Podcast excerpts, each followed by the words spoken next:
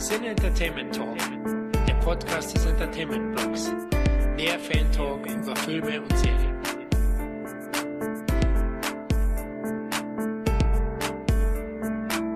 Hallo und herzlich willkommen zu einer besonderen Ausgabe des Cine Entertainment Talk. Denn auch wir sind dem Hype um Danny Villeneuves Dune-Adaption erlegen und müssen dringend über den Wüstenplanet und dessen Verfilmungen plaudern. Da das umfangreiche Thema unmöglich ein Haus allein bewältigen kann, haben wir uns Verstärkung von den überaus geschätzten Podcast-Kollegen der Nostromo-Verschwörung dazugeholt. Die Rede ist vom Filmemacher und Podcaster Sebastian Schmidt. Hallo Sebastian. Hallo, ich grüße dich Florian und Khalil und äh, danke, dass ich da sein darf. Ja, super, dass es geklappt hat. Wir freuen uns auch. Vielen lieben Dank, dass du dir Zeit nimmst. Magst du dich mal kurz unseren Hörern, Hörerinnen vorstellen? Na klar, gerne. Also ich bin, wie gesagt, Sebastian und ähm, wie du schon gesagt hast, ähm, ich bin Filmemacher, ich bin Freiberufler und habe eine ganz kleine Produktionsfirma und ja, stelle eigentlich größtenteils so Werbefilme, Musikvideos, betreue YouTube-Kanäle, mache auch Fotos, also so ein, so ein großes Spektrum halt und ja, bin halt wahnsinniger Filmfan und natürlich muss man da auch einen Podcast haben, hast du auch schon erwähnt. Nebenbei mache ich auch noch Musik, also ich habe mich so ganz dem audiovisuellen Medien verschrieben und fühle mich da absolut wohl und heimisch. Da haben wir ja Glück, dass wir dich noch ans Rohr gebracht haben oder ans Telefon. Du bist echt ausgelastet, merke ich schon. Wir haben ja im Vorfeld gesprochen. Privat hast du ja auch einiges zu tun mit Kind und Kegel. Ja, vom Hause CET ist einmal unser Meister des obskuren Films, der bekannte Dune-Fan Khalil dabei. Also erstmal ein Grüß Gott aus Nürnberg und ich weiß nicht, wie du drauf kommst, dass ich ein Dune-Fan sein soll. Keine Ahnung. Ähm, mag das daran liegen, dass ich tatsächlich ein Zitat aus dem Film auf meinem Arm tätowiert habe? Könnte sein, dass es daran liegt. Aber ja, ich bin ein bekennender Dune-Fan der Bücher und auch der Lynch-Verfilmung, auf die wir ja auch noch zu sprechen kommen. Okay, hoffentlich lynchen wir die nicht.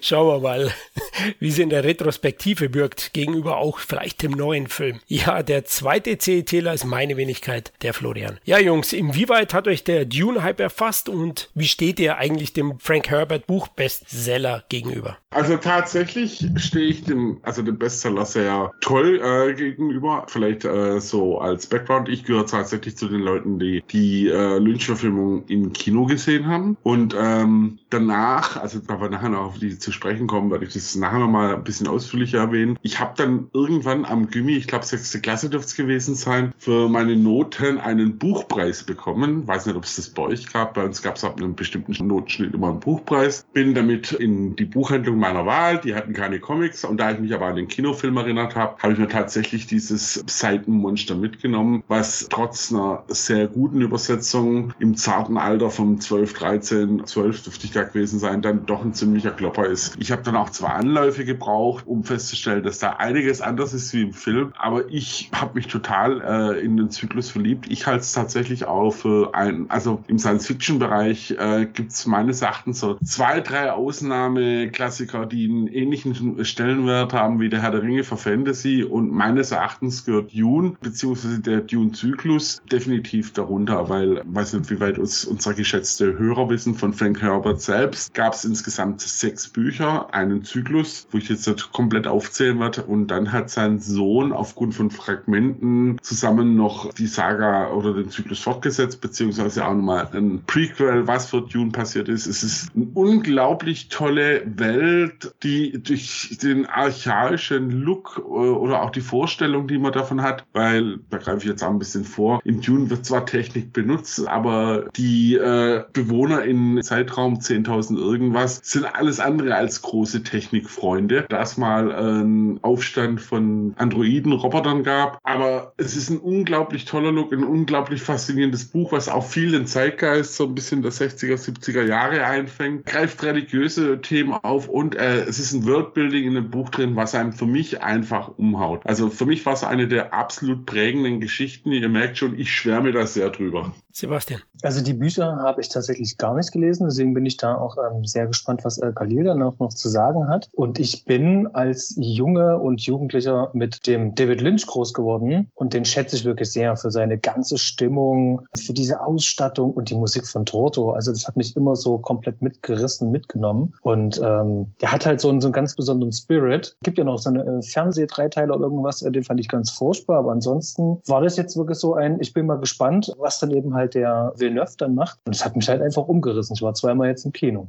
Wow, wow, wow. Und ich merke gerade, wir alle drei haben zuerst oder haben die erste Berührung mit Dune über die Lynch-Verfilmung gehabt. Ne? Weil bei mir war es auch so, ich war auch im Kino, Khalil. Ich war acht oder neun. Du kannst dir vorstellen, ich habe nicht viel verstanden. Ich war fasziniert von der Welt, von der Atmosphäre. Aber ja, wirklich viel verstanden habe ich nicht zu dem Zeitpunkt. Habe später erst das Buch gelesen. Auch so, ich würde sagen, im Teenageralter, 13, 14. War auch fasziniert. Ist aber echt ein fetter Wälzer. Da hat der Khalil schon recht. Also da muss man sich Zeit nehmen. Aber das Worldbuilding vorbildlich. Ja, ich finde, finde, neben Herr der Ringe kann man immer Game of Thrones erwähnen. So, ja, ich weiß, das ist Blasphemie, aber ich möchte jetzt mal für, für vielleicht die jungen Hörer so ein bisschen in der Richtung geht es. Es gibt sehr, sehr viele verschiedene Häuser dann auch. Und mir hat es auch geholfen bei der Sichtung von Villeneuves Version jetzt zuletzt. Ich habe mit meiner Frau geschaut, die das Buch nicht kennt, die die Lynch-Verfilmung nicht kennt. Und da gibt es schon das eine oder andere Fragezeichen dann, weil man vielleicht nicht alles mitbekommt, weil man die Zusammenhänge nicht so kennt, aber das ist ja oft so. Und ähm, ich sehe es auch wie Khalil, also für mich ist Dune der heilige Gral des Science-Fiction-Romans oder Genres. Da fußt so viel drauf. Star Wars hat sich sicherlich auch hier den ein oder anderen Einfluss mitgenommen und ja, am Ende ist Dune schon, ich würde sagen, die erwachsene Version, ja, also wesentlich erwachsener, wesentlich komplexer auch wie Star Wars auf jeden Fall und das Buch ist zeitlos von 1965 übrigens, also Wahnsinn, wie alt das ist. Herbert selbst ist ja 86 gestorben, Khalil hat es erwähnt, sechs Bände unter seiner Feder entstanden und ich hatte mir ja immer schon gewünscht, dass es weitere Verfilmungen geben wird, weil ich auch Lynch Version sehr mag. Also ich schaue den auch immer wieder mal und bleibt da immer wieder hängen. Aber da kommen wir gleich jetzt noch dazu. Welche Unterschiede ich, ja, ich würde jetzt nicht sagen besser finde als bei Villeneuve, aber es gibt schon Unterschiede, das so ein bisschen Geschmackssache ist, die ich dann überraschend fand. Aber kommen wir im Laufe des Podcastes dazu. Ja, Buch war ein sehr großer Erfolg.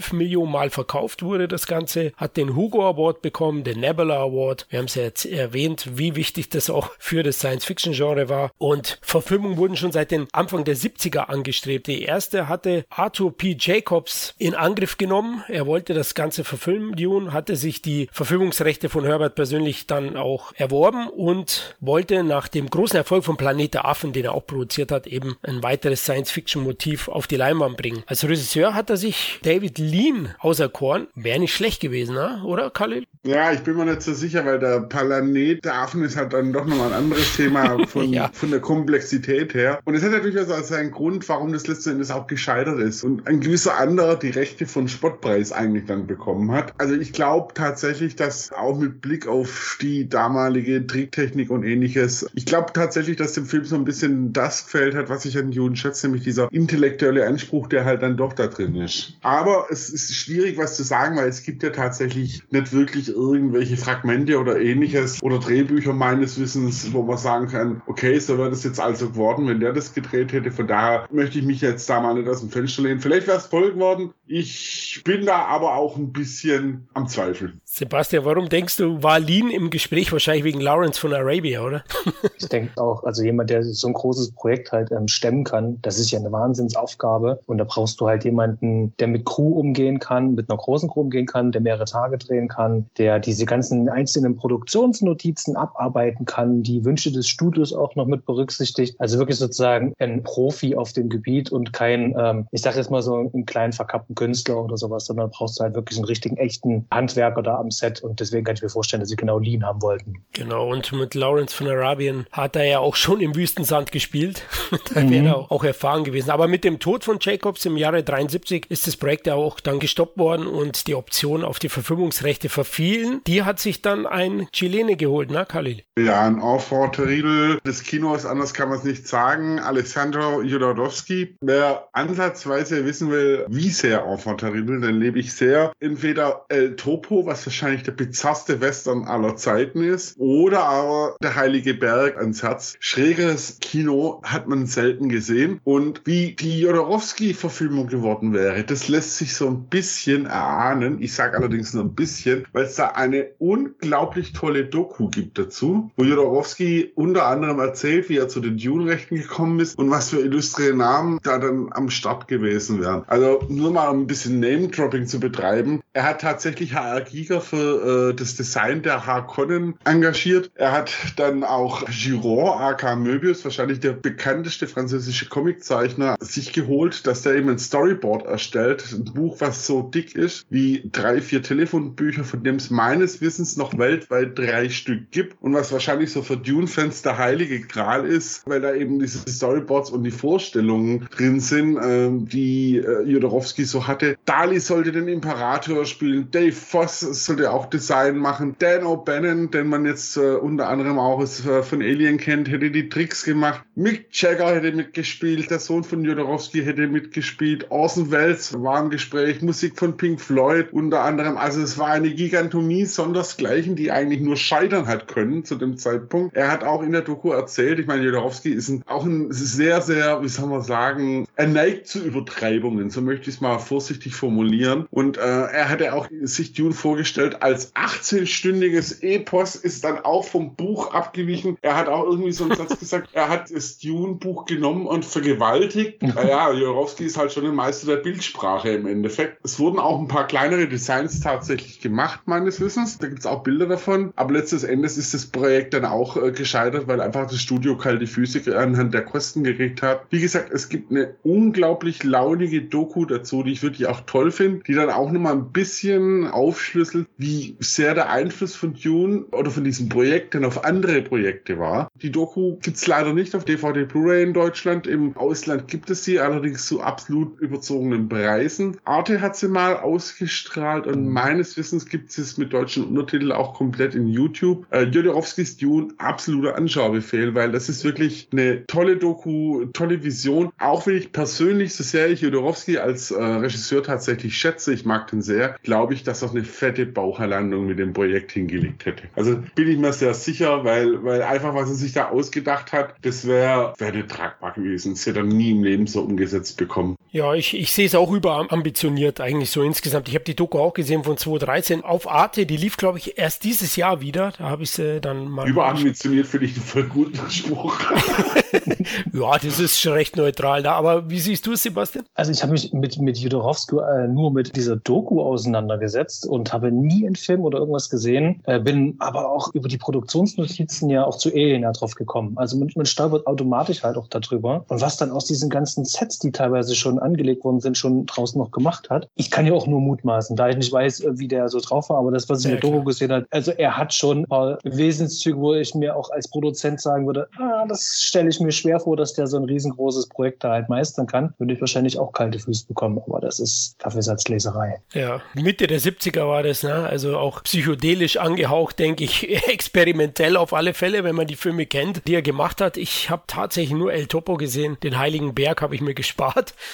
ja, der Heilige Berg ist super, wo er über ein Experiment von goldener Scheiße spricht. Also, ähm, ja. ja. der Mann ist Künstler. Man muss ja wirklich sagen, der Mann ist wirklich, also er ist Dichter, er ist Maler, der hat zum Beispiel unglaublich tolle Tarotkarten auch entworfen. Und was man ihm wirklich sagen muss, er hat mit diesem Projekt schon Leute zum Brennen gebracht, die sich dann auch dafür begeistert haben. Also, und der hat auch ein paar Namen, ob das jetzt so stimmt oder nicht, sei dahingestellt. Also, dass er zum Beispiel Douglas Trumbull, der zu dem damaligen Zeitpunkt eigentlich das Aushängeschild für FX war im Bereich, dass er dem eine Abfuhr gegeben hat, weil es nicht sein Mann war und dann einen jungen Dan O'Bannon, weil er Darkstar gesehen hat. Wobei ich diese Episode in der Doku auch echt toll finde, wo Dan O'Bannon erzählt, wie Jorowski zu ihm kam und ihm erstmal was zu kiffen gegeben hat. Äh, großartig. Und, und die Leute haben auch echt gebrannt dafür. Das hast du auch gemerkt, auch wenn es ein bisschen suffisant erzählt wird. Also beim Pfosten merkst du schon mit seinem Gläschen Brandy in der Hand, dass, dass er so in, in der Nachschau dass er so ein bisschen Augenzwinkern hat. Ob alles stimmt, was Jodorowsky so in der Doku behauptet hat, sei auch mal dahingestellt. Pink Floyd zum Beispiel sagt bis heute, sie hätten nie was mit Jodorowsky am Hut gehabt, während Jodorowsky steif und fest behauptet, er hätte sich mit denen getroffen im Studio und hat ihnen erstmal klar gemacht, was Sache ist. Also, wie gesagt, man mag nicht alles glauben, aber es ist eine tolle Doku und ich finde es gerade auch so, vielleicht auch von einem ganz anderen Blickwinkel spannend, was für ein Kampf das doch ist, so ein, so ein großes Filmprojekt auch umzusetzen. Und wie weit es gehen kann, wie schnell es aber auch dann doch scheitern kann. Ja, 1978 ist es praktisch gescheitert gescheitert gewesen für den Chilen, weil dann hat Dino De Laurentiis die Rechte gekauft und der plante aufgrund des Erfolges von Star Wars eben großes Science-Fiction-Kino, definitiv na, ein Jahr nach dem Erfolg von Krieg der Sterne. Und sein Wunschregisseur war Ridley Scott, der mit Alien gerade das Science-Fiction-Genre ja, revolutioniert hatte und der hat sich dann auch hingesetzt und ja, erste Konzeptzeichnungen auch angefügt, aber ist dann am Ende abgesprungen für Blade Runner. Ridley Scott wäre schon visionär gewesen, ne? Mhm. Ja, wobei ich glaube, er ist auch deswegen abgesprungen. Jetzt bin ich mir auch nicht sicher, ob das stimmt, weil zu dem Zeitpunkt einer seiner Brüder gestorben ist. Ja, Frank, ja, der, der größere ja. Bruder, da hast du recht. Ja. Das war auch ein Faktor, aber eben er hat sich dann auch am Ende, weil er hat schon bis Anfang der 80er gearbeitet dran, ist aber dann wirklich dann zu Blade Runner gegangen. Also wird vielleicht so eine Kombination aus beiden gewesen sein. Aber Sebastian, schätzt du Scott? Wäre das einer gewesen? Ja, ja, auf jeden Fall. Also ich bin riesengroßer Fan von Ridley Scott und äh, ich mag halt wirklich seinen visuellen Stil und sein Auge halt dafür. Also er hat es auch studiert und äh, wenn er zum Gespräch für Alien kommt, dann hat er sozusagen schon Konzeptart mit dabei und sagt, pass auf, so stelle ich mir das vor, weswegen man ihm halt auch den Film auch über, übergeben hat auch sofort. Ähm, und ich kann mir wirklich vorstellen, dass der, der wäre wahrscheinlich anders aufgenommen worden als der Dune, über den wir dann jetzt gleich sprechen, nämlich den von David Lynch. Der Scott, der hat ein, eine Visualität, die ist eben halt einzigartig und wenn man sich Blade Runner anschaut, der ist ja bis heute ja immer noch ein Novum. Das ist so stilbildend, stilprägend. Das ist absolut Wahnsinn. Also da gibt es so viele Aspekte, wo ich immer noch sage, dass das 1982 gedreht worden ist. wenn ich mir vorstelle, er hätte Dune gemacht, auf jeden Fall. Das wäre ein, ein Milestone geworden. Da bin ich mir sogar ziemlich sicher. Gut, am Ende sind wir froh, dass er zu Blade Runner gegangen mhm. ist und den gemacht hat, weil auch einer meiner Lieblingsfilme, also wie du gesagt hast, mehr als stilprägend gab dieses Jahr auch wieder eine Doku über Blade Runner, war sehr interessant über Los Angeles heute und die Parallelen zu dem Film von 1982. Super interessant, kann ich nur empfehlen. Ja, du hast schon angedeutet oder schon erwähnt, David Lynch. 1984 ist der Film erschienen. 81 ist De Laurentiis dann auf Lynch zugegangen. Er hat zuvor nochmal die Rechte für, für das erste Buch von Dune verlängert. Ja, hat auch bei ihm, ja, war ein Drei-Jahres-Deal, musste dann nochmal das Ganze nochmal verlängern, weil er ja immer noch nichts produziert hatte. Ja, Lynch, Kalle war ursprünglich für Rückkehr der Jedi-Ritter geplant. Das wäre aber auch ein geiles Projekt geworden, oder? Junge, Junge, das stelle ich mir sehr lustig vor. ich Wobei ich äh, tatsächlich glaube, dass Lynch so unter der ganzen Prämisse nicht wirklich glücklich war. Und ich sehe ja Lynch auch nicht bei, gerade bei Blockbustern. Und dass Lynch jetzt auch bei Blockbustern nicht funktioniert, ja, das hat man eigentlich schon mit Dune festgestellt, weil De Laurentiis wollte ja tatsächlich ein, ja, eigentlich so ein Äquivalent zu Star Wars was Lynch definitiv nicht so umgesetzt hat. Und äh, nicht ohne Grund redet ja Lynch bis heute nicht so gut über den Film. Von daher, ja, würde es mich mal tatsächlich interessieren, wie, wie ein Star Wars von Lynch ausschauen würde. Ja, wahrscheinlich keine Ahnung. Also, äh, wenn ich mir mal die Lynch-Sachen so überlege, die ich schätze und liebe, das dürfte so ziemlich das Schrägste gewesen sein, was, was es gibt. ja, das stimmt. Aber heute vielleicht würde man ihm, ja gut, wobei diese Universe Cinematic, die stülpt mir ja doch immer irgendwie, ähm, ja, den Disney-Stempel auf. Aber heutzutage probiert man es ja hin und wieder mal mit Regisseuren, mit denen man nicht rechnet. Ja. Aber interessant, also die Querverweise. Ein Tune von Ridley Scott, ein Rückkehr der Jedi-Ritter von David Lynch. Also echt spannendes Thema. Ja, am Ende ist er zu Dune gegangen und hat auch für zwei weitere Fortsetzungen unterschrieben, die er am Ende ja nicht gemacht hat, weil der Film nicht ganz so erfolgreich war. Und er hatte auch nicht die Rechte am Final Cut. Das Ding hat einen Haufen Budget verschlungen. 40 Millionen Dollar. 84. Das war mehr als Rückkehr der Jedi-Ritter gekostet hat. Also man sieht es dem Film auch an und ich muss auch sagen, vieles davon von diesen Bauten, die machen den Film auch zeitlos. Ja, also visuell. Ich finde den großartig, dieser barocke Stil, den Lynch da hat, das ist super. Und das sieht man dem Film auch an. Aber es war halt sehr teuer und da musste man viel einspielen. Am Ende hat er 30,9 im wichtigsten Markt der Erde damals eingespielt in den USA und in Deutschland immerhin 1,6 Millionen Millionen Zuschauer. Das war hier anständig. Klar, die Star Wars Filme hatten halt vier oder fünf Millionen. Also ein Vollflop war es nicht, aber es hat nicht gereicht für Fortsetzungen. Ja, stimmt. Soweit würde ich auch mitgehen. Ich meine, wie gesagt, ich habe den damals im Kino gesehen und muss auch zugeben, ich habe den natürlich auch nicht wirklich verstanden. Aber was mich umkauen hat, waren einfach die Bilder. Ob es die Navigatoren waren, die Bene Gesserit, diese riesigen Würmer, auch diese Sprache begriffen, Shayalut, Muad'Dib,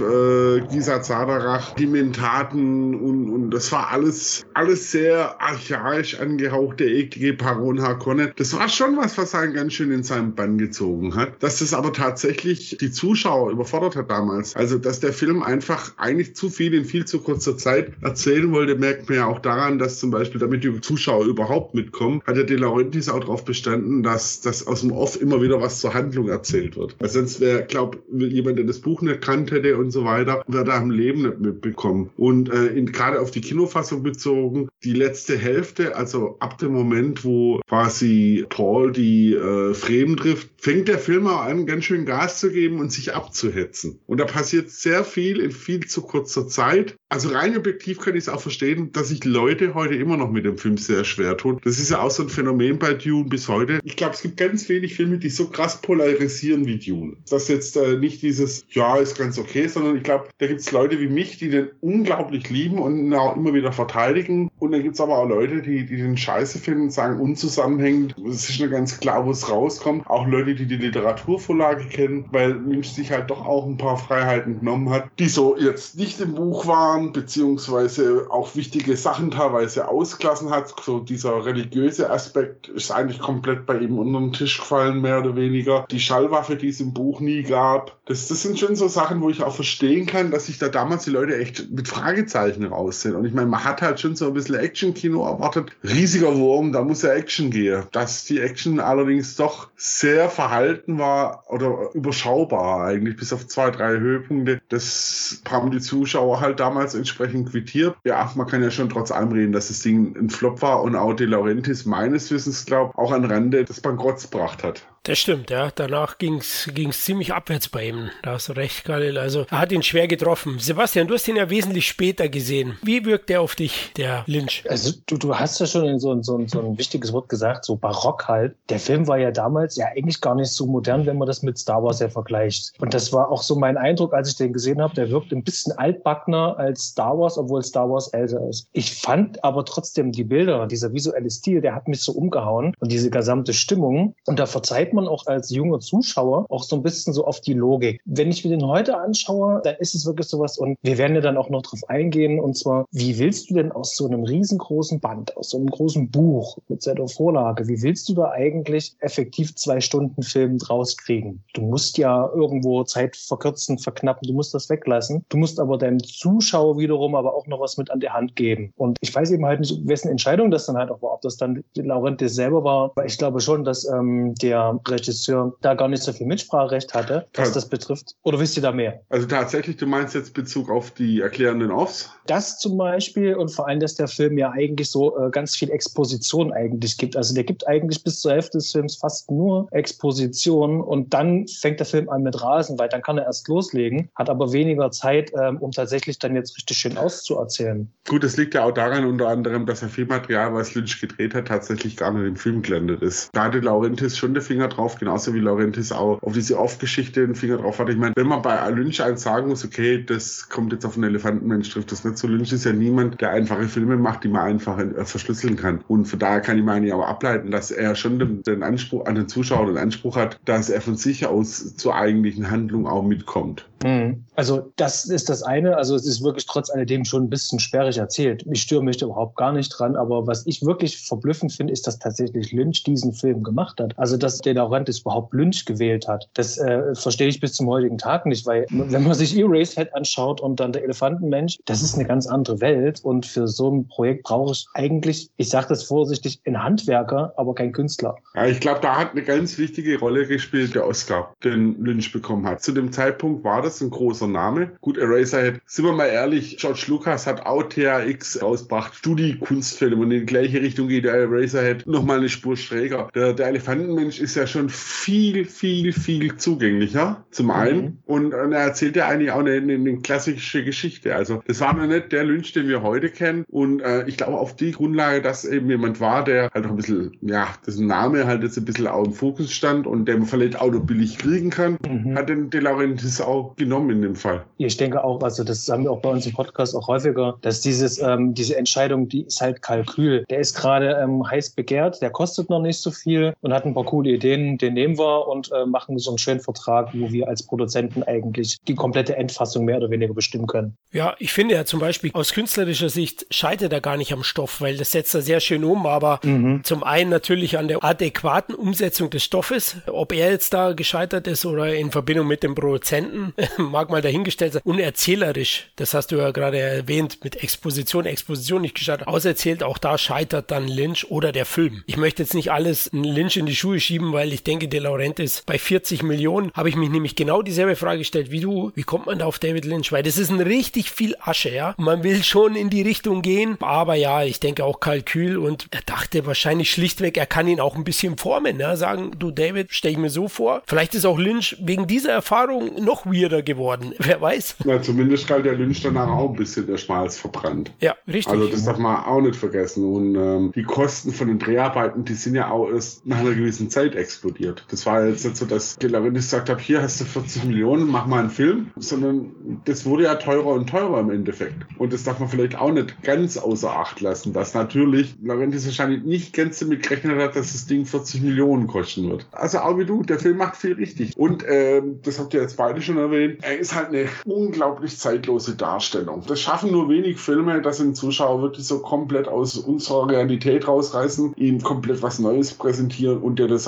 ausschluckt. Das ist einem, einem Star Wars gelungen. Ja, also tatsächlich würde mir wenig einfallen, die es wirklich so schaffen, auch dass der Zuschauer jetzt da sitzt und ständig nach Erklärungen schreit. Ja, vor allem das Worldbuilding ist super, auch in dem Film. Wobei ich sagen muss jetzt, wir kommen jetzt bald zum neuen, zum aktuellen Film auch. So ein paar Figuren jetzt im Nachhinein sind sehr plakativ dargestellt. Ich habe schon mit Freunden diskutiert, die sagen, die finden das besser bei Lynch, weil da ist der, äh, sind die Hakon richtig böse und der hat Eiterblasen. Ich finde es zu plakativ schon fast, ja. In dem Film hier. Ich komme mir schon vor, fast wie beim Hammer Horror. Ja, aber dafür hat Lynch andere Sachen gemacht. Ich finde sowieso der Vergleich zwischen der Lynch-Fassung und der Villeneuve-Fassung, der hinkt. Okay. Also ich finde, die darf man nicht miteinander vergleichen. Weil die für mich tatsächlich auch ganz unterschiedliche Herangehensweise irgendwo haben. Dazu haben wir zum einen natürlich einen Regisseur, der quasi wirklich den Freibrief bekommen hat, zu machen, was er will. Und dann auch noch mit wahrscheinlich deutlich mehr Kohle im Rücken, mehr Tricktechnik, die möglich war und so weiter. Da ist der Vergleich mit Lynch vielleicht auch nicht ganz fair irgendwo. Ja, okay. Und ähm, auf der anderen Seite finde ich zum Beispiel, dass Lynch ein paar Nebenfiguren, die auch im Buch übrigens eine Rolle gespielt haben, für mich ein bisschen sauberer rausgearbeitet haben. Ja, bisher. Naja, nicht bisher, sondern hundertprozentig, weil äh, nehmen wir nur mal den Dr. Huey an. Der wird nicht nochmal auftauchen im äh, Villeneuve-Film. Wie will der nochmal auftauchen? Flashbacks. Ja,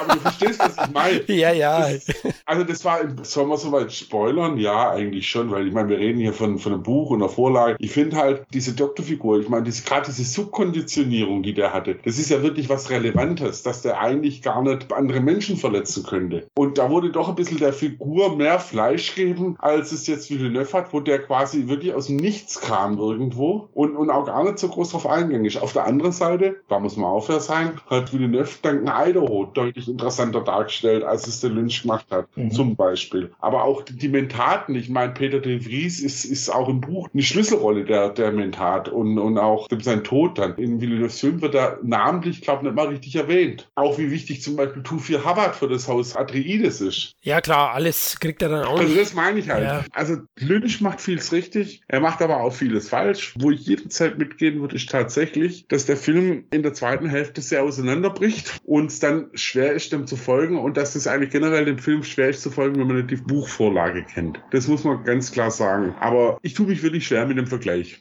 Ja, man muss sagen, trotzdem ist Dune nicht nur bei Kali so beliebt oder bei uns anderen Zweien, sondern generell hat er doch eine, eine, recht große Fanbase und Dune war weiterhin auch Stoff für Verfilmungen. Ne? Und wenn es in der Serie ist, es gab dann 2000 vom Science Fiction Channel eine Miniserie mit drei Folgen. Ich kann mich nur noch vage erinnern. Ich habe den auf Pro 7 habe ich die damals gesehen und muss sagen, die CGI-Effekte waren aus der Hölle und da war ich schon raus. Jetzt auch allein vom Worldbuilding, von der Atmosphäre Atmosphäre, der konnte null mithalten mit Lynch, der da für mich dagegen wie ein Gemälde war. Ja, und das andere mhm. war, weiß ich nicht, ein Abziehbild, ein Polaroid. da konnte ich nicht so viel anfangen damit. Ich weiß nicht, könnt ihr euch noch erinnern an diese, an diese Miniserien? Das ist äh, verdrängt. Ich tatsächlich auch. Also ähm, ich weiß, dass durchaus Leute, die die Buchvorlage nehmen, sagen, die ist näher am Buch drin als die Lynch-Verfilmung. Da muss man aber auch fair sein, dass die Lynch-Verfilmung einfach auch nicht die Zeit hatte, die die Serie hatte. Aber Ich finde, die wirkt schon sehr tröge, altbacken. Dieses Zeitlose, was die Lynch-Verfilmung hat, hat die überhaupt nicht. Auch schauspielerisch finde ich sie verglichen mit dem, was Ding abgeliefert hat, dann doch anders. Also ich bin kein großer Fan davon.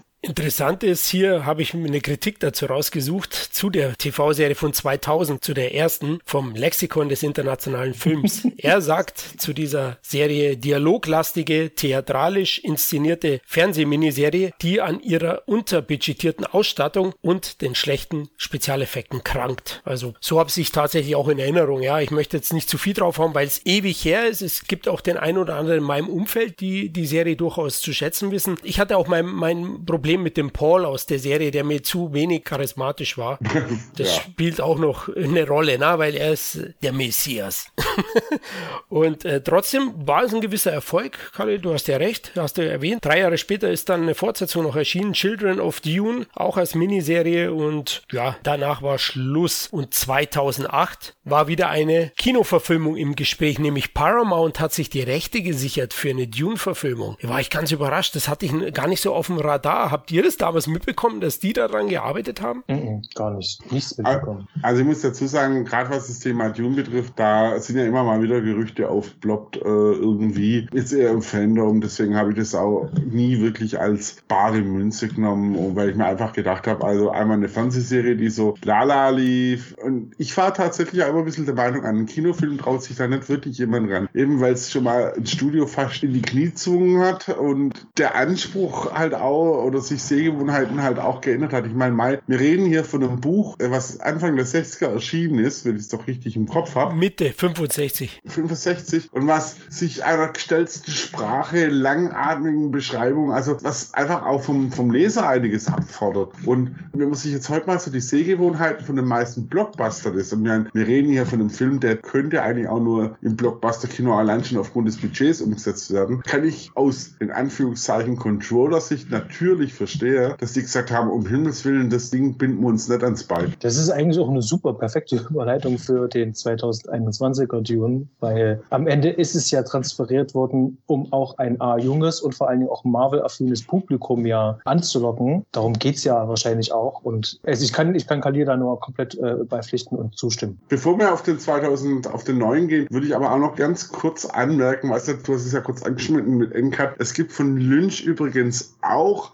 einen Fernsehcut von der Ursprungsfassung, die deutlich länger ist, die deutlich mehr, mehr erklärt. Problem, die Fernsehfassung ist eigentlich nie wirklich von Lynch autorisiert worden. Deswegen hat er auch darauf bestanden, dass sein Name äh, da getilgt wird. Und äh, Regie führt jetzt der allseits beliebte und bekannte Alan Smithy. ähm, immer ein Garant für Spitzenfilme, Alan Smithy. Einer der fleißigsten Regisseure. der macht dann tatsächlich einiges anders, aber der krankt halt wiederum dran, dass du so halt siehst, dass manche Szenen nicht nachbearbeitet worden sind, dass das Format teilweise von 4 zu 3 zu 16 zu 9 wieder zu 4 zu 3 teilweise wild rumwechselt. Mal haben die Fremen blaue Augen, mal wieder, dann mal wieder nicht, weil es halt nicht nachbearbeitet wurde. Also halt inhaltlich ganz cool, aber krankt ein bisschen an der Umsetzung. Und dann gibt es auch noch einen Fan-Cut, wo das wiederum behoben wurde, nochmal ein bisschen rumexperimentiert wurde. Den gibt es aber, also die Fernsehfassung gibt es tatsächlich regulär zu kaufen. Demnächst in einer wunderschönen Edition auch als Bonus dabei. Den Fancut meines Wissens gibt es nirgendwo legal, außer im Lichtspielhaus Torrenteo. Okay, sehr schön. Das kenne ich gar nicht, das Lichtspielhaus zum Glück. Aber kommen wir jetzt zu 2021 in Danny Villeneuve. Wieso hat man den dann eigentlich gewählt, Sebastian? Weil du hast gesagt, man will das Marvel-affine junge Publikum reinholen. Da hätte man doch die Russo Brothers nehmen müssen. Naja, also Villeneuve sagt selber, und du sagst es auch, ähm, eine Star Wars-Version für Erwachsene halt machen. Ja. Und mit äh, all dem, was er sozusagen voransteht, was er alles vorher gemacht hat. Also wenn ich mir die Vita von ihm anschaue, das ist halt auch einfach, der nimmt sein Publikum ernst und dann kann der aber auch visuelle Welten kreieren, siehe Arrival. Und ich würde alles daran setzen, mir genau den Mann oder eben halt damals wäre es Ridley Scott gewesen, einfach ranzuholen, sagen, der kann mit Schauspielern, der kann die Effekte wuppen, der kann eine große Produktion leiten und der kriegt aber eben halt auch hin, um die ganzen Star-Persona auch zu handeln. Das kommt ja dann auch noch mit dazu. Und ich glaube, er ist eigentlich die ideale und perfekte Wahl. Und in, in meiner Bubble, ich nehme das auch wirklich so wahr, dass wirklich viele, als das rumging, so 2018 rum, war das, glaube ich, als es bekannt gegeben worden ist, da war ein richtiger Aufschrei zu hören. Da waren viele Leute, die gesagt haben, alles klar, das Ding, das wird sauber sauber. Das geht durch. Das wird ein Riesenerfolg. Das wurde damals äh, prognostiziert und äh, das hat sich jetzt auch bewahrheitet. Also du kannst dem Mann das an die Hand geben. Ja, natürlich hat er aber auch, das finde ich, das sollte man erwähnen, bei den äh, Fans natürlich auch ge gewonnen, weil er natürlich äh, mit Blade Runner 2049 eine Fortsetzung abgeliefert hat von, von einem Film, wo mehr als einer nur kritisch gesehen hat, ob es überhaupt möglich ist, über den, von dem Film eine Fortsetzung zu machen. Und auch wenn ich persönlich die Fortsetzung von Villeneuve gut finde, aber nicht, sie kommt einfach trotzdem nicht ans Original ran, mhm. hat er da zumindest gezeigt, dass er halt erwachsenen Science-Fiction-Stoff auch ernst nimmt und auch entgegen Hollywood-Gewohnheiten halt auch arbeitet. Also mit langsamen Bildern und ähnlichem. Also für den typischen Marvel-Superhelden-Filmgucker wird das Ding, also viele haben ja tatsächlich den Film auch vorgehalten, also jetzt Blade Runner, dass er langweilig wäre, weil er langatmig wäre, weil es halt doch entgegen den Sehgewohnheiten eigentlich ist. Und da ziehe ich meinen Hut auch vor Villeneuve, dass er sich davon hat auch nicht beeindrucken lassen, sondern äh, wirklich, also auch bei äh, jetzt bei Dune, da seiner Arbeit treu geblieben ist gehe ich mit. Ich bin ja auch ein großer Fan von Blade Runner 2049. Hab den zweimal im Kino gesehen innerhalb kürzester Zeit, weil ähnlich wie Khalil bin ich ja ein großer Fan vom Original und Sebastian, du auch, so habe ich zumindest rausgehört. und, und war sehr skeptisch und habe mir eigentlich null vorstellen können, dass, dass er da, ich sag mal, einen Film macht, der annähernd drankommt, aber er hat es geschafft. Also ich finde den wirklich toll. Ich finde das Original noch besser, ja, aber den kannst du reinstellen. Also das ist einer der Blockbuster neben Fury Road, die für mich auf so einem Sockel stehen aus den letzten Jahren. Das ist, sind meine zwei heiligen Grale des 21. Jahrhunderts auf jeden Fall Blockbuster technisch und war auch echt mega gehypt, wo ich, wo ich das gehört habe. Villeneuve macht das jetzt. Es war ein richtiges Beben zu spüren. Ich, ich, ich konnte es gar nicht erwarten. Umso schlimmer dann auch die Corona-Zeit. Dadurch äh, ist das Ganze auch verschoben worden. Aber äh, qualitativ muss ich sagen, hat er definitiv geliefert. Also mich hat es im Kino weggebrezelt. Audiovisuell ist das Ding ein Meisterwerk. Aber das war uns ja klar, dass Villeneuve da liefern wird. Aber auch inhaltlich bin ich sehr begeistert. Also ich muss dazu sagen, ich, ich gebe euch beiden auch soweit recht. Also nachdem raus war, dass es äh, Villeneuve äh, die äh, Regie führen wird. Ich bin ja immer, das weiß ja Florian, ein großer äh, skeptischer äh, Remake-Schauer, weil ich mir einfach manchmal denke, nö, ähm, das hat schon seinen Grund, warum ein Film nicht funktioniert hat oder warum man nicht äh, irgendwie Remakes machen soll. Aber als ich den Namen gehört habe, ich mir auch gedacht, okay, wenn es jemand kann, dann würde mir auch tatsächlich kein Regisseur einfallen, dem ich zu zutrauen würde, der halt auch einen gewissen Freibrief in Amerika hatte, was, äh, oder in Hollywood hat, was, was seine Sachen betrifft, der hat ja schon klare Auflagen auch ins Studio gestellt, eben, dass er den Film in zwei Teile zerteilen kann und hat ja auch sonst eine relativ große Freiheit, dass ich auch sehr, sehr, sehr vom The Hype Train erfasst war. Und äh, für mich war es persönlich, ich meine, Corona war für uns alle beschissen, brauchen wir uns nicht drüber zu unterhalten, äh, ist bei uns also, aber äh, für mich wirklich so einer der traurigen Höhepunkte Punkte war tatsächlich letztes Jahr, dass so das als der wenigen Kino-Highlights, auf die ich mich wirklich gefreut habe, mal eben verschoben worden ist. Und dann hat man natürlich auch immer so ein bisschen Bauchweh. Oh, muss der vielleicht nochmal in die Nachproduktion? Ist halt vielleicht doch nicht alles so gut geworden. Die Trailer, also ich fand die Trailer eigentlich ganz gut. In meiner Bubble hat so ein bisschen kritisiert und gesagt, naja, das sieht für ihn nach ein bisschen zu viel Action aus, wo man halt den Fokus drauf legt. Wir nehmen möglichst viel bekannte Namen aus Star Wars, Marvel-Filmen und so und machen dann Action-Ding draus meine, der Trailer hat was anderes präsentiert, als man dann im Kino bekommen hat. Aber ich glaube, ich war seltenst, wirklich seltenst mit so einer extrem hohen Erwartungshaltung im Kino drin. Weil ich wirklich gesagt habe, nee, wie so ein kleines, trotziges Kind, der muss toll werden. Und Sebastian, ist er toll geworden? Auf jeden Fall, unbedingt. Also zweimal war ich jetzt im Kino. Ich habe tatsächlich überlegt, ob ich noch ein drittes Mal gehe. Das ist ein Film für die große Leinwand. Der hat mich beim ersten Mal komplett umgeblasen, denn ich bin keiner großen Erwartungshaltung rein, sondern ich habe mir einfach nur gedacht, wenn ich mir mal einen Blockbuster anschaue, dann den. Und ähm, ich habe, äh, glaube ich, einen Trailer gesehen und dann habe ich mir gedacht, ich finde den Trailer jetzt doof, das ärgert mich gerade. Ich gucke mir es einfach an. Und dann hat der Film einfach losgelegt und hat langsam erzählt, hat Bilder gefunden, die ich mir niemals ausdenken könnte und habe mich da einfach komplett umgarnt und auch beim zweiten Mal habe alles beides mal im O-Ton auch gesehen. Das ist insgesamt Wahnsinn. Ich habe das auch schon zu anderen Leuten gesagt und auch äh, zu äh, einigen Filmwissenschaftlerkollegen auch gesagt, so das ist ein Film, über den wir auch in 30 Jahren auch noch sprechen werden und der auch noch Relevanz haben wird. Auf jeden Fall. Wow, das ist eine Ansage.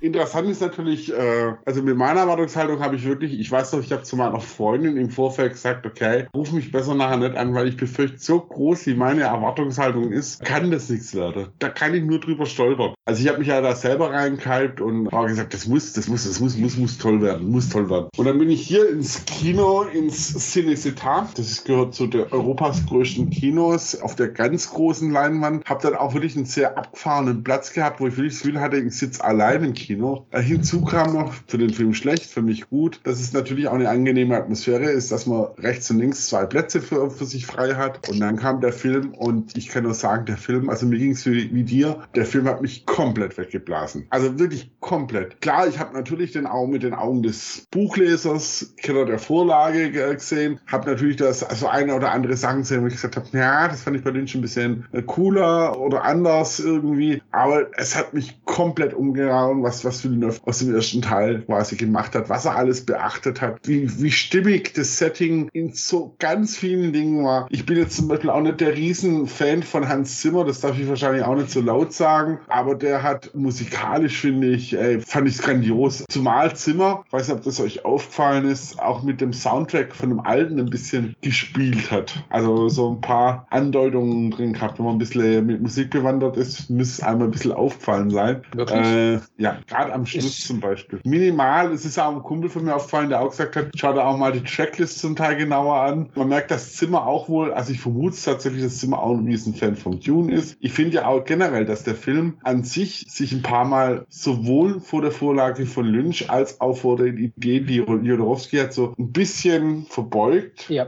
Mag jetzt meine tatsächliche Wahrnehmung sein, die überhaupt nichts mit der Realität zu tun hat. Ich empfand es einfach so, aber ey, mich hat so umgehauen im Kino. Und äh, du hast im Kino, was tatsächlich, ich war in der Vorpremiere drin, es ziemlich gut besucht war und du hast auch wirklich gemerkt, die Leute, die da drin waren, wobei da möchte, möchte ich auch nicht höher hängen, als es ist, weil letzten Endes ist es natürlich auch immer so eine Sache, dass da natürlich hauptsächlich erstmal die Fans von der, von der Vorlage und so weiter reingehen oder die Kenner vom Ding.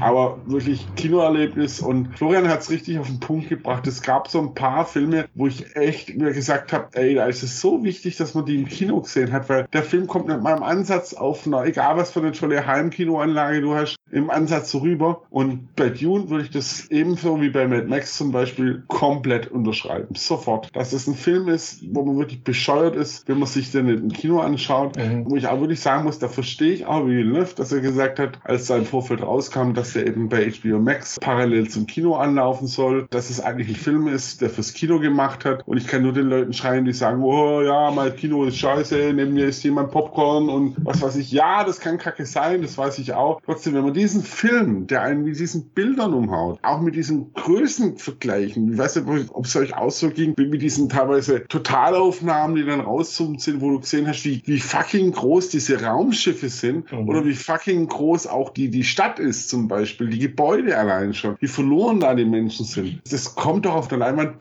tausendmal geiler rüber, als irgendwo im Heimkino auf dem Sofa. Auf jeden Fall, definitiv. Und ich habe das auch zu allen Leuten auch gesagt. Das war auch wirklich das Erste, was ich, nachdem ich aus dem Kino raus bin, auch den Leuten gesagt habe, guckt euch den bloß im Kino an. Das ist ein Film, da redet ihr in, in Jahren noch drüber, dass ihr den im, im, im Kino gesehen habt und dass das ein Erlebnis war. Gerade wenn du das noch mit äh, der Corona-Pandemie noch mit verbindest. Da mitten dieser Pandemie hast du da aber diesen Film noch gesehen. So als Kleinod, so als, ähm, das ist sozusagen Licht am Ende des Tunnels, also cinematisch jetzt äh, gesprochen. Flori, wie fandest du denn eigentlich den Film? Wie war denn da so dein Eindruck? Das würde mich mal interessieren. Warst du auch umgehauen? Tatsächlich, ja. Ich stehe gerade wieder auf.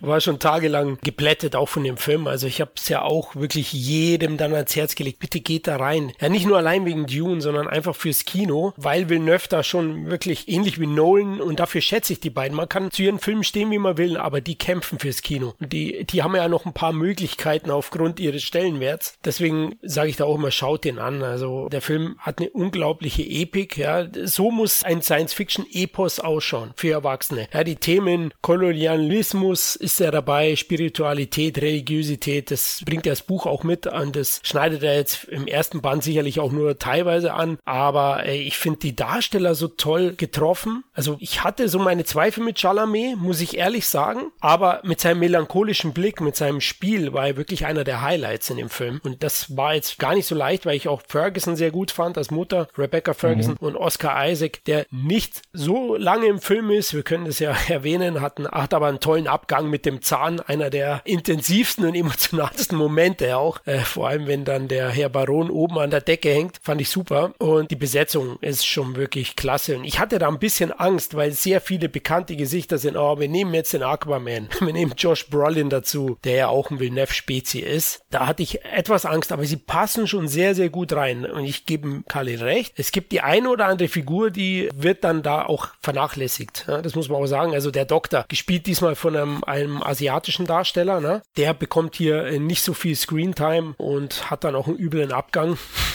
erwartungsgemäß. Aber was noch wichtig ist, was ich auch unbedingt noch erwähnen möchte mit der ganzen meisterhaften Kamera, dem Superscore, ist, die Effekte. Wie homogen, das ist das Zauberwort, homogen die Effekte sich da einbinden in diesem Film. Ich habe Shang-Chi mhm. gesehen zwei Tage später. Das war eine CGI-Matsche. Also wirklich unfassbar. Ich weiß, das gehört jetzt vielleicht hier nicht her, die zwei Filme zu vergleichen. Aber da habe ich ja wieder gesehen, wie hier die Effekte perfekt homogen sich in, in das Geschehen, in diese Welt einfügen und zu keiner Zeit künstlich wirken. Und das ist auch groß, weil das schaffen heutzutage nicht so viele. Muss ich ganz ehrlich sagen. Blockbuster-Kino ärgere ich mich schon sehr sehr oft über CGI. Wie habt ihr die Effekte gesehen? Also da kann ich gleich sogar was noch mit anfügen, weil da müssen wir gleich mal über die Action in dem Film sprechen, die mhm. ja faktisch ja fast gar nicht vorhanden ist. Und die Action-Szenen, die wir ja da drin haben, ihr könnt ja mal versuchen, die Schnitte zu zählen. Das ist ziemlich einfach. Ähm, schaue ich mir andere Filme an, wie viele Einstellungen für eine Action-Szene eigentlich verwendet werden, müssen ja viel mehr Effekte eigentlich herhalten. Das heißt also, dass die Leute, die hier das CGI kreiert haben, die mussten gar nicht so viel machen, hatten aber genügend Zeit, um wirklich alles, was sie können, da in wirklich äh, in zwei, drei Einstellungen reinzustecken, anstelle in 60 oder 70, wie das halt bei einigen Szenen manchmal halt auch ist. Und äh, das macht auch den großen Unterschied. Und wenn du dann noch so einen Kameramann wie äh, Greg Fraser halt hast, der hat ja vorher Star Wars auch gemacht. Den mag ich zum Beispiel wirklich sehr, den, den Rogue One. Da kommt dann noch dieses Lichtkonzept noch mit dazu. Da können diese Effekte, vor allem bei der Kulisse, da können die auch einfach nur gewinnen. Also ich bin da absolut überzeugt davon, ähm, dass gerade die Effekte durch diese langen Einstellungen ganz besonders äh, hervorkommen, weil es wird lange drauf gehalten Möglichkeiten. Diese Raumschiffe, die auf dem Atreides-Planeten da ähm, losstarten, aus dem Wasser da rauskommen. Wie lange sehen wir denn das? Es ist Wahnsinn und es macht so viel Spaß, dazu zu schauen. Wahnsinn. Also wirklich, ähm,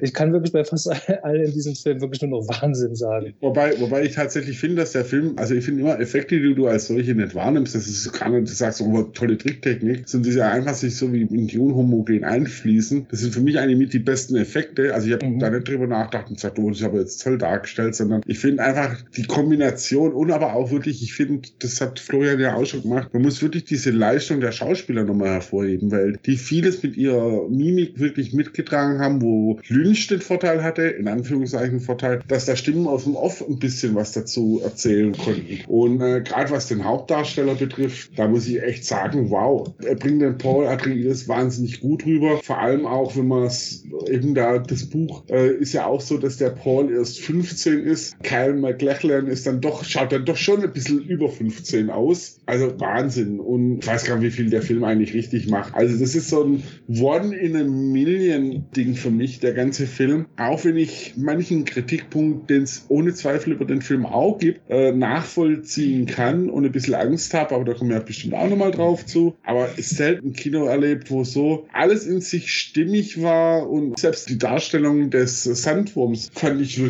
extrem gelungen. Und auch jetzt, dass ein Hauptdarsteller geändert wurde. Ähm, die Diskussion habt ihr wahrscheinlich auch mitbekommen, so von wegen, dass äh, eine Person von, von einem Mann zu einer Frau umgemodelt wurde und, und da das toxische Fandom mal wieder geschrien hat, Blasphemie ja, drauf geschissen. Also, die haben das wirklich toll hinbekommen. Also, absolut. Ich lege mich da jetzt auch mal so weit fest, dass ich sage, das ist für mich persönlich einer der zehn besten Kinofilme der letzten zehn Jahre. Ich würde gerne mal noch auf deinen Punkt mal noch eingehen, weil das finde ich tatsächlich sehr interessant, weil du sagst halt, dass die Schauspieler hier wirklich echt viel leisten und vor allem mit viel Blicken arbeiten. Diesen Vertrauensvorschuss, den Villeneuve da ja auch hat von vielen Seiten, der wird hier vollkommen komplett ausgenutzt und ausgespielt. Also wirklich, die müssen dem vertrauen. Also ich möchte mal wissen, wie so ein Tagesplan aussieht. Also wirklich so einen einfachen Crew-Sheet, was wie, wie viele Szenen und Einstellungen da am Tag da gedreht werden. Die können vom Anfang und vom Ende des Films sein und da liegen beim, an einem Drehtag vielleicht nur zwei Stunden dazwischen und da müsste eine andere Stimmung kommen und da musst du dem Regisseur da halt komplett vertrauen. Und dass der das dann halt auch managt, dann auch über zweieinhalb Stunden in dem Film und am Ende sind es Blicke, Blicke, die uns dann mitteilen, äh, was denn jetzt passiert, was zwischen den beiden ist. Das finde ich wirklich echt stark und da gebe ich dir absolut recht. Also das ist wirklich cool und da kommen wir nämlich auch zu ähm, jemandem, der das Ganze verbindet, nämlich Hans Zimmer, würde ich sagen. Den müssen wir vielleicht noch mal ganz kurz noch mal erwähnen, so einfach, ähm, weil der hat das äh, miteinander verbunden und das ist tatsächlich mein Kritikpunkt. Ich finde es manchmal zu übertrieben, Hans Zimmer. Ich hätte mir manchmal ein bisschen weniger gewünscht, sagen wir mal so ein Fünftel weniger und dann wäre nicht das ähm, gelungener, runder irgendwie. Ich fand es manchmal too much on the nose. Wie ging es euch da? Okay, im Kino fand ich es jetzt nicht so schlimm, da stehe ich drauf, wenn es dröhnt, aber ich gebe dir recht, das ist ein Kritikpunkt, den ich bei Zimmer schon länger anführe, dass er ein paar Noten zu lang spielt. Also dieses Fünftel, was du da erwähnst, vielleicht im Nachhinein, also im Kino hatte ich jetzt nicht das Empfinden, auch schön, wie du erwähnt hast, also wichtig ist auch Schauspielführung, was Villeneuve kann und eben diese Vertrautheit, er nimmt ja dann doch das ein oder andere bekannte Gesicht von vorherigen Produktionen. Chalamet zum Beispiel wollte er ja gar nicht, ja, also ist auch mal interessant, weil der 25 ist, aber er schaut tatsächlich aus wie, wie ein 17-Jähriger oder 15-Jähriger, also so kommt auch rüber. Aber die Musik habe ich jetzt nicht so negativ diesmal empfunden in Verbindung mit den Bildern. Nee, das nee also ich, also ich finde das Sounddesign sowieso grandios. Es gab so ein paar Sachen. Man muss gleich dazu sagen, das weiß der ein oder andere Hörer nicht. Ich bin auf einem Ohr taub, das heißt, ich kann kein Stereo hören. Deswegen ist bei mir so Sound, äh, guck mal, es kommt von links, es kommt von rechts, äh, gar nicht mal so spannend. Aber trotzdem äh, fand ich das gerade die Musik, die sie auch einsetzt, diese dröhnende Bass bei bestimmten Sachen super genial. Dass sich da die Musik teilweise, also gerade da, wenn dann die kurze Schlacht losgeht, dass die so dröhnt auf einmal, dass sie dich wirklich hier aus dem Kinosessel lupft. Genau, also ja, aber ich kann es nachvollziehen. Wie gesagt, bei Zimmer habe ich hin und wieder auch schon das Empfinden gehabt bei der einen oder anderen vorherigen Produktion, wo ich mir sage, ah, er, er, nimmt halt immer die schweren Geräte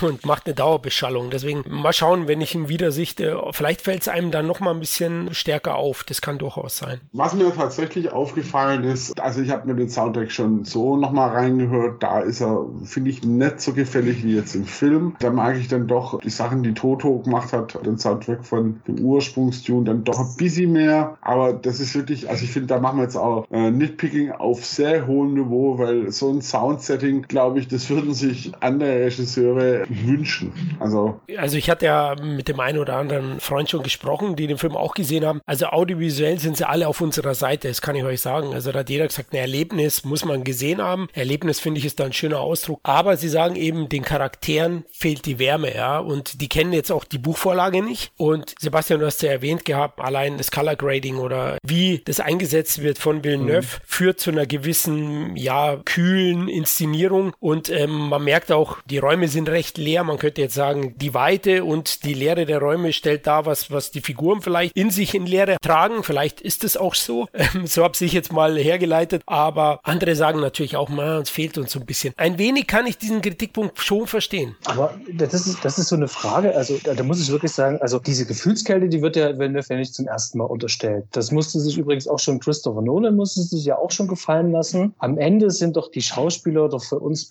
Projektionsmöglichkeiten, Projektionswege. Also wir, wir nutzen die als Projektionsfläche, die Schauspieler. Und der Film muss uns ganz viel mit an die Hand geben. Und ich finde schon, dass der ganz viele äh, stark emotionalisierende Momente hat. Also zwischen den Figuren, also gerade Timothy Chalamet und äh, Rebecca Ferguson, da gibt es ganz viele Szenen, wo man richtig merkt, so das sind so, so Schlüsselmomente. Da merkst du schon, da ist ganz viel Tiefe da aber du musst trotzdem dieses expositorische Ding, das musst du ja knacken. Und der Film ist ja, wenn du so willst, ja eine riesengroße Expositionsbombe, mehr oder weniger für den zweiten Teil, der ja, da dann noch kommt. Genau. Und da finde ich tatsächlich ist so viel, so zwischen den Zeilen ist da mit drinne. Viele Umarmungen sind mit drinne und die wirken auch echt. Also wenn dann halt der Timothy Chalamet zum Beispiel dann den Dr. Yui oder auch hier den Duncan Idaho da umarmt, das nimmst du den halt ab. Da ist auch so eine Herzlichkeit auch mit drinne. Und ich sehe da gar nicht so eine Kühle wie zum Beispiel jetzt bei Blade Runner 2049 zum Beispiel. Oh, interessanter Vergleich. Jetzt aber packst du aus.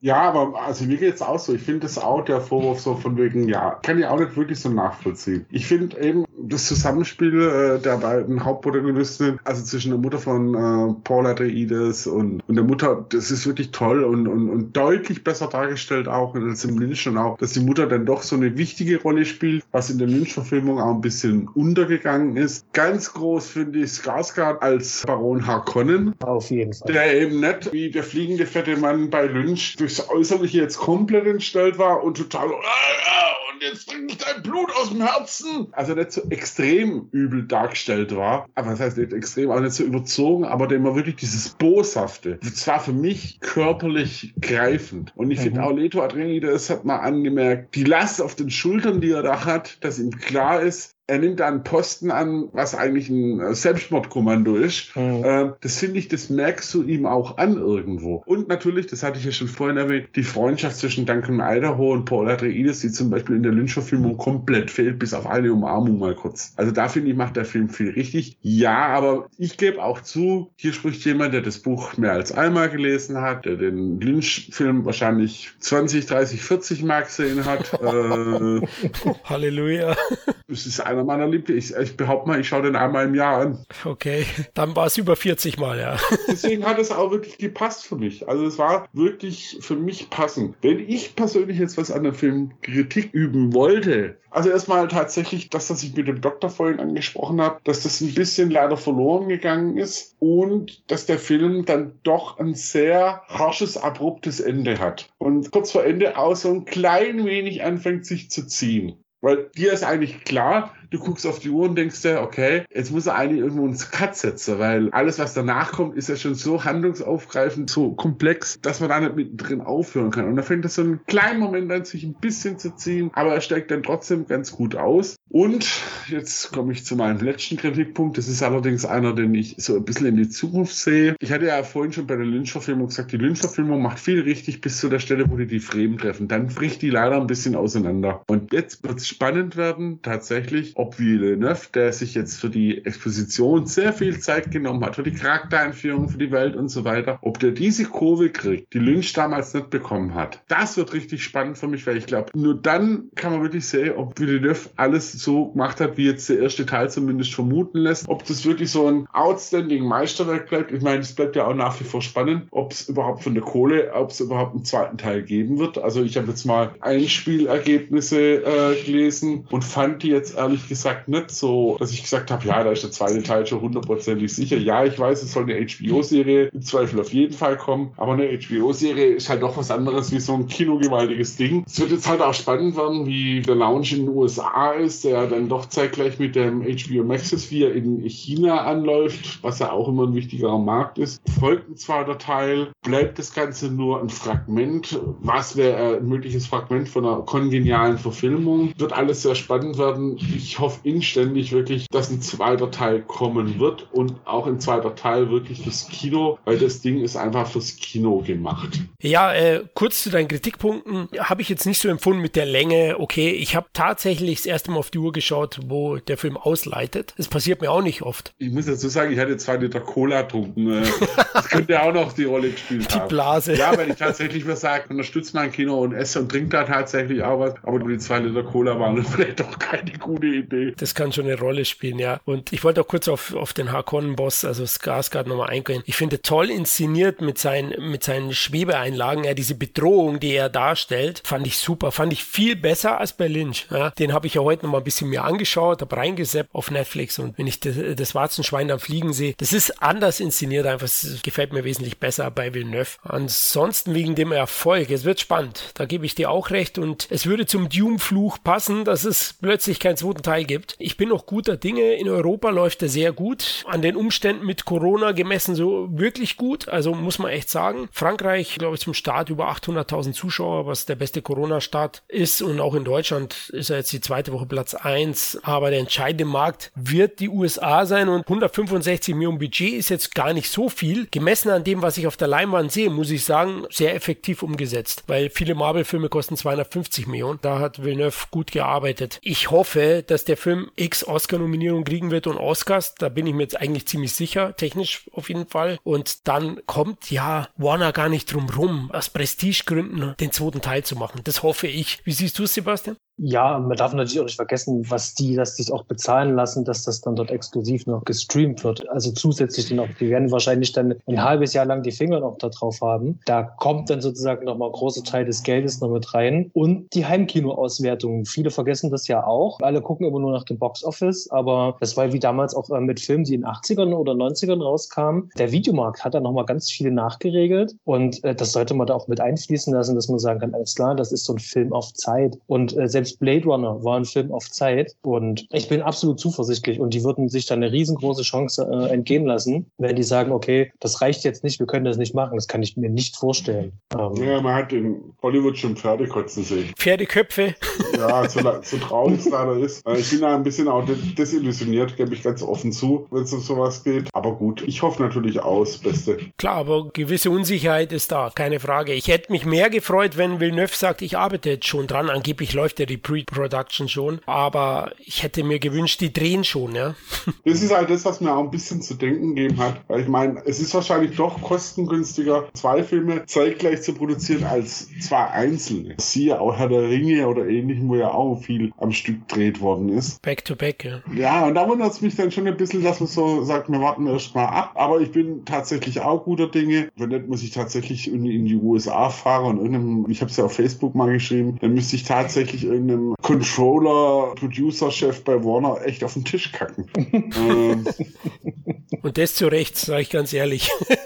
Ich bin jetzt auch mal gespannt, wie dann nochmal in der Heimkino-Auswertung kommt. Und vor allem, was mich auch noch interessieren wird, ist tatsächlich, wie kommt der Film bei den Leuten an, die jetzt nicht so wie ich aus der kompletten Fanbase raus sind und da auch ein bisschen eine Fanbase-Brille haben, sondern wie kommt er tatsächlich auch bei dem jungen Publikum an? Also mit jung meine ich jetzt nicht 16-Jährige, 17-Jährige oder so, sondern wirklich auch bei Leuten, die jetzt zum Beispiel einfach mit der die Vorlage nie ein Begriff war, die das Buch nie gelesen haben. Kommt er bei denen an? Nehmen die das so wahr oder fällt der Film so aus dem Segel? Sehgewohnheiten raus, dass es eben doch, ja, wie soll man sagen, dass es im Zweifel halt doch nicht der super Erfolg wird, den man mhm. sich für den wünschen würde. Aber das wird ja alles die Zeit zeigen. Also. Da, da habe ich vielleicht was äh, dazu, und zwar äh, mein Neffe und ich, also der ist 13 und äh, wir treffen uns jetzt immer so alle zwei, drei Wochen am Wochenende und schauen uns Klassiker an. Und wir haben angefangen mit Alien, haben wir angefangen und äh, wir haben auch Nightmare on Elm Street schon geschaut, also mit Erwachsenen schauen geht. Ne? Und äh, er war bei Alien total begeistert. Und ihr kennt alle Alien. Alien ist sehr lang, lange Einstellung. Der atmet sozusagen noch richtig. Und er fand den so fantastisch und hat nicht glauben können, dass der Film von 1979 ist. Und ähm, mit ihm habe ich mich jetzt auch unterhalten, ähm, ob er denn auch Dune sehen will. Und dann hat er schon rote Augen bekommen. Dieses Glühen habe ich schon gesehen. er ja, unbedingt. Und ich würde mal meinen, viele unterschätzen einfach auch das junge Publikum. Also bloß weil es sowas wie Avengers gibt, heißt es noch lange nicht, dass Leute sich nicht auch was Ruhiges oder was anderes vorstellen können. Das also, ist zumindest also, meine Erfahrung. Also im Sinn, das war jetzt kein, äh, kein Diss gegen, gegen Jugendliche oder sonst was, ganz im Gegenteil, sondern es war einfach was, dass sich Sehgewohnheiten einfach ändern. Und das macht halt auch so ein Regisseur wie Villeneuve nicht immer leicht, weil eben das heutige Action-Kino oder Blockbuster-Kino ganz anders, viel schneller funktioniert und da fällt der Film halt schon ein bisschen, bisschen raus. Und das kann, behaupte ich jetzt mal so frech auch, den einen oder anderen auch wirklich schlicht und einfach überfordern. Also, dass man eben sagt, hey, da passiert ja nichts und bla. Und könnte ich mir vorstellen, wie gesagt, ob es dann tatsächlich der Fall sein wird, da will ich mich jetzt auch nicht aus dem Fenster lehnen. Aber ich sehe die Chance zumindest, dass es der eine oder andere ihm halt ein bisschen zu, zu wenig passiert. Ist ja auch ein bisschen dem Trailer geschuldet, der dann doch ein bisschen actionreicher wirkt, als jetzt äh, tatsächlich der eigentliche Film ist.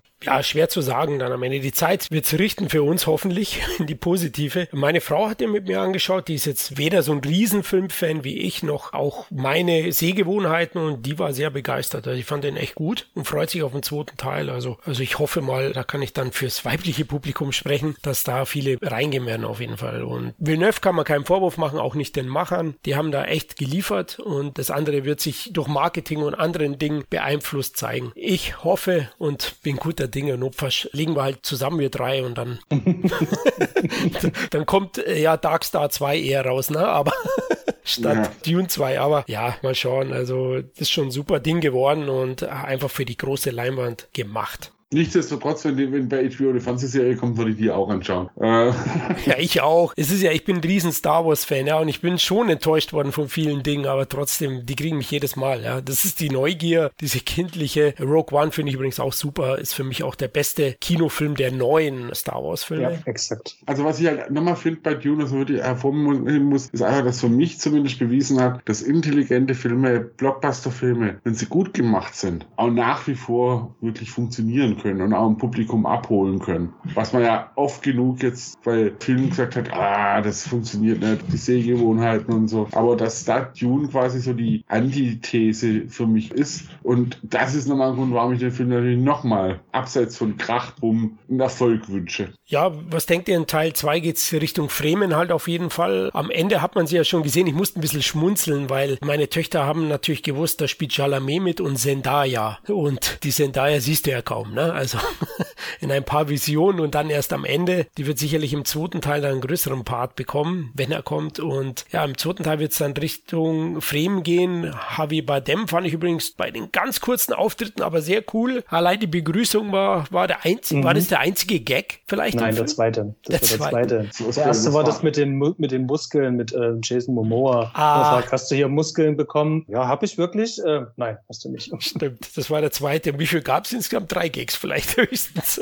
Ja, das fand ich auch schön, dass es mal ein Film war, dass ich echt, also der nicht auf Teufel komm raus noch so ein bisschen lustiger sein wollte, sondern der, der sich selber und, und sein Thema und die Zuschauer komplett ernst genommen hat. Ja. Und ja, es wird für mich tatsächlich auch spannend werden, wo, wo steuert dann ein, der zweite Teil hin, weil das Buch ist ja da echt auch ausufernd und da passiert ja dann auch sehr viel. Es fehlt auch nach wie vor eine Figur, die sowohl im Buch als auch bei der Lynch-Verfilmung durchaus eine wichtige Rolle gespielt hat. Der andere Neffe von dem Baron der Hakon, der hatte nämlich bis dato auch noch keinen Auftritt. Tatsächlich, ja. Dave Bautista, also der Paul Smith von Lynch, hat Paul Smith gespielt, stimmt, der Bullige. Und ja, Sting, der war ja im Gespräch, dass er ein Angebot zumindest hatte, dass er hier einen Gastauftritt bekommt. Mal schauen. Ja, weil das ist tatsächlich, also das ist tatsächlich auch im Buch keine unwichtige Figur, weil, oder spoilere ich jetzt mal ganz frech das Buch, wenn Paul Atreides, so wie eigentlich von dem Bene gewollt, ein Mädchen geworden wäre, dann wäre das ihr Ehemann geworden, damit diese Blutfede zwischen zwischen den Harkonnen und den Haus Atreides aufhört. Richtig. Mhm. Wird in der Lynch-Fassung sogar zum Thema gemacht, ne? Zwischen der Mutter ja, und, und, deswegen, und deswegen bin ich mal gespannt, wie der reinkommt, weil dass der jetzt noch gar keinen Auftritt hat, das hat mich schon gewundert. Aber ich wundere mich gerade, gab es denn nicht in dem 84er Dune noch eine Anspielung, dass die Rolle von äh, Sting da eher auf Männer steht, also auf Jungs steht und nicht auf Frauen? Äh, wie ist das da in dem Buch? Die Harkonnen, finde ich, generell haben diese, diese Neigung. Also auch der Baron, ne? Also diesen mhm. Jüngling, Ding, finde ich ja. Also Khalil im Buch. Hm, nee, tatsächlich. Also da würde ich nicht mehr reininterpretieren, als es ist. Beim Sting ist es tatsächlich nicht so. Da ist es eher in dem Kampf so, dass es, dass es sich drüber lustig macht, den, den Paul lustig macht. Also ich finde, da ist zu keiner Sekunde, hat man das Gefühl, dass der Sting jetzt da auf den Paul abfahren würde. Ganz im Gegenteil. Und im Buch ist es überhaupt nicht drin. Okay. Im Buch ist es, glaube ich, äh, schon mit drin, dass der Hakon aus sich als Lustknaben hält und so. Aber das fand ich war nie ein großes Thema jetzt, wo, wo viel rauskam. Da war tatsächlich eher das Thema, eben dadurch, dass die, die Jessica gesagt hat, okay, dem Leto zuliebe schenke ich dem einen Sohn, hat sie eigentlich das, worauf die Bene Gesserit lang hingearbeitet haben, nämlich einfach erstmal diese Blutlinie unter Kontrolle zu bringen und damit auch gleichzeitig noch den Frieden in dem Haus schaffen, eigentlich halt komplett ad absurdum geführt. Deswegen, ich habe in dem Dune-Film von Lynch den, den anderen immer so ein bisschen als Gegenstück zu Paul Atreides wahrgenommen. Der böse Zwilling, wenn man so will. Aber es ist auch wieder meine Interpretation. Gut, die fehlt ja jetzt praktisch noch in, in, in, in Villeneuves Adaption oder Version. Ja. ja, deswegen bin ich halt auch gespannt. Ich bin mir aber sehr bewusst drin, der kann sich schon ganz schön verheben mit der. Also Lynch ist es passiert und ich hoffe, dass es ihm nicht passiert oder er auch nicht über die gleichen Dinge stolpert, nämlich dass er zu viel in viel zu kurzer Zeit erzählen möchte. Also ich denke, der, der hat das schon vorher schon auch so strukturiert, dass das natürlich dann auch aufgeht. Er hat ja auch gesagt, gesagt, er will auch unbedingt zwei Filme machen. Nicht drei oder vier, sondern zwei. Und äh, jetzt müssen ja äh, mehr oder weniger zwei, drei Handlungsstränge ja noch zusammengeführt werden. Also einmal dieser Aufbau ähm, für diese Armee, die der Paul dann irgendwann anführen wird, ähm, für diesen Freiheitskampf. Dann muss natürlich dann auch noch diese ganzen Verstrickungen mit den Hakon muss noch gezeigt werden. Und da gibt es noch so ganz viele Sachen, die da parallel laufen müssen dann in dem Film. Und ich, ich glaube nicht, also das, das kann man jetzt eigentlich ganz geschickt strukturieren und äh, die ganzen Parts cool miteinander verbinden, was auch hier schon ja auch gelungen ist. Also hier gibt es ja wirklich ähm, sehr coole ähm, Anknüpfungspunkte. Und ich glaube nicht, dass der das jetzt noch anbrennen lassen wird. Ich glaube, das ist sogar auch in diesem gesamteinheitlichen Konzept schon mit drinne. Und das muss eigentlich fast nur noch abgedreht werden. Also der muss jetzt genügend Geld einspielen und dann geht das weiter. Bin ich mir sogar ziemlich sicher. Ich sehe das wie du, Sebastian, und ich denke, dass der Kritikpunkt von einigen, dass die Hakonnen auch zu wenig Screentime haben und zu wenig in der Tiefe beleuchtet werden, das wird mit dem zweiten Teil dann kommen, weil dann eben diese eine Figur wohl eingeführt wird und man äh, ja die böse Seite nochmal zeigt und dann eben auch den äh, Aufstieg der Fremen und Pauls Aufstieg. Können wir vielleicht einfach mal hier Star Wars gleich nochmal selber mit zitieren. Ich finde ja, das Imperium schlägt zurück, finde ich ja größer und besser als ähm, Krieg der Sterne. Und auch da wurde sozusagen äh, dieses Dunkle, dieses Böse, äh, gerade die dunkle Seite der Macht wurde da eben halt auch ganz besonders herausgearbeitet, was, wie ich finde, ja auch dafür gesorgt hat, dass es auch diesen, diesen Hype da auch drum gibt. Und ich denke, äh, wenn Villeneuve auch nur ansatzweise so vorgeht, diese Harkon, die er da sozusagen schon so gut mit eingestreut hat, die sozusagen Lust auf mehr machen, denke schon, dass das aufgeht. Also, das ist jetzt alles Kaffeesatzleserei, selbstverständlich, aber der Mann ist ja auch nicht blöde. Das denke ich auch, ja. Und ja, liebe Hörer, geht auf jeden Fall in Dune rein. Das Spice muss fließen für den Film, für die Fortsetzung. Und, und lest das Buch auch, wenn er, wenn er ansatzweise für Science Fiction was übrig hat. Gibt es nämlich jetzt auch in einer sehr guten neuen Übersetzung, die sich ein bisschen einfacher liest. Okay, nicht in Latein. ja, ich, sag mal, also ich schätze Ronald M. Hahn als Übersetzer wirklich sehr, aber man merkt halt im Buch auch, dass es ein bisschen schon zeitlang ist und der neue Übersetzer nimmt manche Sachen ein bisschen lockerer und vielleicht macht es auch ein Film ein Stückchen zugänglicher nochmal. Und gerade das Dune-Universum ist für mich sowieso ein Universum, was es wert ist, dass es, man sich damit beschäftigt. Ich meine, es gab ja zu Dune, wir haben jetzt vorhin ein paar Sachen angeschnitten, aber was gab es nicht noch alles? Es gab Comics zu Dune, nicht jetzt bloß zu der alten Filmfassung im Splitter Verlag erscheinen gerade auch zwei, drei verschiedene Comics. Es gab ein ziemlich gutes Computerspiel, was auch als erste Echtzeitstrategiespiel war. Also Hammer. das war ja durchaus was, was äh, auch in die Populärkultur mit reingezogen ist. Und vier ist ein Mindkiller, die Litanei, was Paul in beiden beiden Teilen zitiert dürfte, einer der häufig ist ein Zitat, was, was es nicht nur jetzt auf meinen Arm geschafft hat, sondern tatsächlich auch in zwei Liedtexte, die ich kenne. Einmal von Fear Factory, die andere Band sagt mir jetzt mal nichts. Und was man auch immer wieder als so Lebensweisheit findet, I must not fear, ba ba ba ba ba, fear is a Mindkiller. Da hat Dune wirklich ganze Welten geschaffen. Deswegen, es ist ein Universum, was sich lohnt. Es sprach ihr freundlicher Fanboy von nebenan. Gut, dann würde ich sagen, sind wir am Ende angekommen. Hoffentlich wird die Fortsetzung schnellstmöglich in Angriff genommen. Sebastian, nochmal vielen lieben Dank, dass du vorbeigekommen bist. Sehr gerne, hat mich sehr gefreut und vielen Dank für die Einladung und bis hoffentlich bald. Definitiv, also hat uns auch sehr gefreut, hat richtig Spaß gemacht. Wir wünschen dir weiterhin viel Erfolg ne, bei deinen Projekten und den kommenden Podcasts von euch. Magst du den Hörern nochmal sagen, wo sie mehr von dir hören können? Genau, und zwar, ihr findet uns äh, unter der Nostromo-Verschwörung. Wir haben Webseite, ihr findet uns aber auch bei Twitter, bei Facebook, eigentlich überall so ähm, soziale Netzwerke. Und ähm, ja, unsere 50. Folge steht auch bald ins Haus und ja, wir gehen ein bisschen mehr in die Tiefe also Filmemachertechnisch. Wir reden viel über Kamera und Licht und Drehbuch und ja, kommt mir gerne vorbei und hört mal ein bisschen rein. Es lohnt sich. Also ich bin auch äh, glühender Hörer. Ja, liebe Hörer und Hörerinnen, wir hoffen, es hat euch gefallen und wir dürfen euch beim nächsten Mal wieder begrüßen. Wir würden uns übrigens freuen, wenn ihr nach dem Motto liken, teilen, lieb haben, uns helft, besser für andere sichtbar zu werden, damit unsere CT-Familie noch größer wird. Auch iTunes-Bewertungen sind immer wieder sehr gern gesehen und helfen uns dabei. Zudem könnt ihr uns auch weiterhin auf Patreon finanziell etwas unter die Arme greifen, dass der Podcast und der Blog möglichst kostenneutral bleibt. Dann macht es gut. Bis zum nächsten Mal. Ciao. Ciao. Ciao. Sin Entertainment Talk, der Podcast des Entertainment Blogs. Mehr Fan Talk über Filme und Serien.